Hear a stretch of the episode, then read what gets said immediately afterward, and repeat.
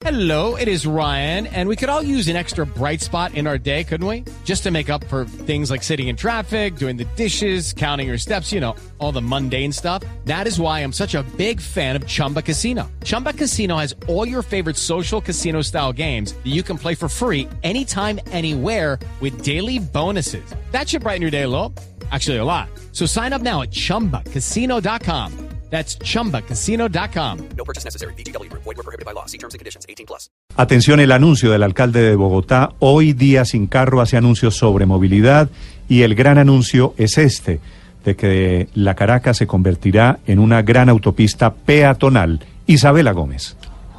Sí, señor Néstor. Mire, desde la séptima con 27, justo en la estación Museo Nacional, el alcalde mayor de Bogotá, Enrique Peñalosa, acaba de anunciar que el distrito está estudiando los planos para peatonalizar la Caracas entre la calle 26 y 72. Entraría en funcionamiento entre el 2024 y 2025. Esto cuando esté listo el metro. Deberán transitar solo biciusuarios, el Transmilenio y el metro. Escuchemos. tener solamente Transmilenio, metro y ciclorruta y aceras, de la 26 a la 72.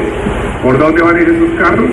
Pues van a ir por la séptima que tendrá dos carriles en cada dirección, van a ir por la circunvalar, van a ir por la carrera 13, van a ir por la carrera 17, van a ir por la NQS, pero lo ideal es que no vayan por ninguna parte, sino que los ciudadanos se movilicen en transporte público y en bicicleta. Néstor, este carril sería en sentido sur-norte y según el alcalde de Bogotá, eh, Enrique Peñalosa, durante su administración la meta es convertir a Bogotá en la capital mundial de la bicicleta y por eso pues están estudiando estos planos para convertir en la avenida Caracas entre calle 26 y 72 eh, en una peatonal desde el sur hacia el norte.